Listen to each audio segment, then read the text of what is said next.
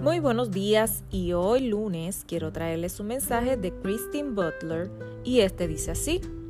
Pensamos demasiado en la felicidad. Sé sencillo. Hay algo bueno en cada momento. Encuéntrelo y mantenga su enfoque allí.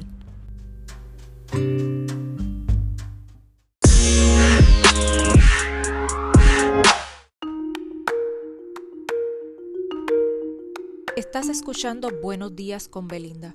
Sígueme para que recibas cada mañana un corto mensaje de personas exitosas que nos ayudarán en nuestro crecimiento personal.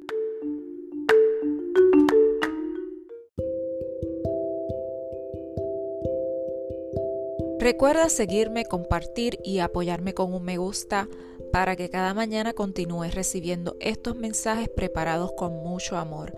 Esto es Buenos días con Belinda. Hasta mañana.